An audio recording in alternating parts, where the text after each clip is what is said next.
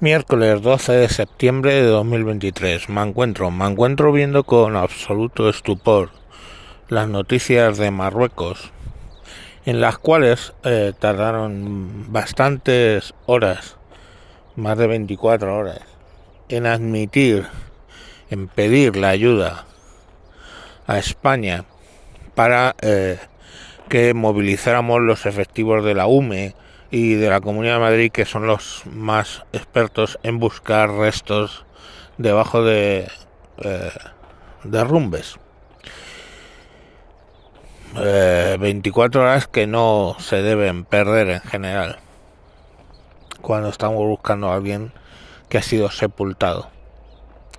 Pero más allá de eso, son los mensajes que manda el gobierno de Marruecos para decir que no admitirá que esa ayuda entre desde Melilla, teniendo, complicando bastante la logística y encareciéndola, porque tenemos que llevar a los efectivos UME directamente a una ciudad eh, marroquí, sin pasar por un puente lógico logístico como en Melilla.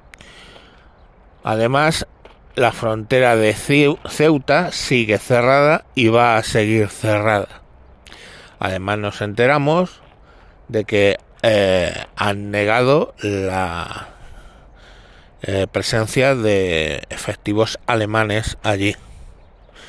Y mientras, pues bueno, la prensa española, en vez de dolerse de lo que está pasando o señalar, pues eh, señalan todos al a Priscila, reina del desierto, alias Mohamed VI, que está en París, que se ha comprado otro chalet en París, que si son 5.500 billones lo que él tiene de billions en realidad, por lo que he podido leer. 5.500 millones, 5,5 billions, ¿no? En inglés, que son 5.500 millones de euros de, de, propiedades, de dinero propio, que sería uno de los reyes más ricos del planeta, y que bueno, pues que obviamente tendría para pagar todo ese tipo de cosas. Sí que es cierto, claro, que eh, la necesidad de rescatadores los tiene.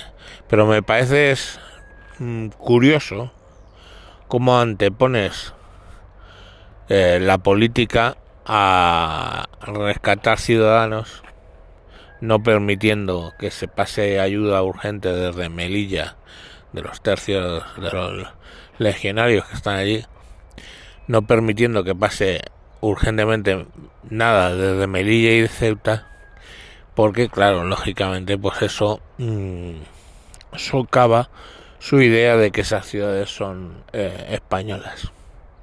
Así que nada, de España tendrá que montar una logística brutal para enviar las cosas. Seguís insistiéndome. ¿Por qué vamos a mandar ayuda a quien nos hace todas estas cosas? ¿Por qué vamos a mandar ayuda a Priscila, reina del desierto, que no va a poner ni un céntimo? Que no sabemos si va a poner un céntimo, pero...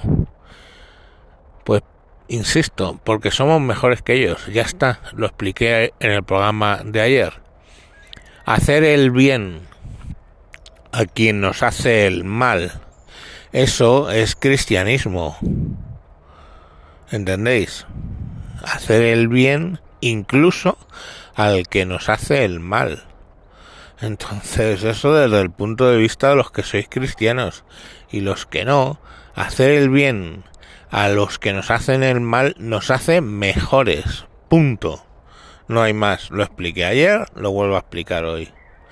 Pero bueno, hay que entender que me exaspere bastante eh, viendo este tipo de actitudes en Marruecos, que ya digo, no, no dejan, bueno, que pasen los, por, el punto logístico más lógico, la ayuda española.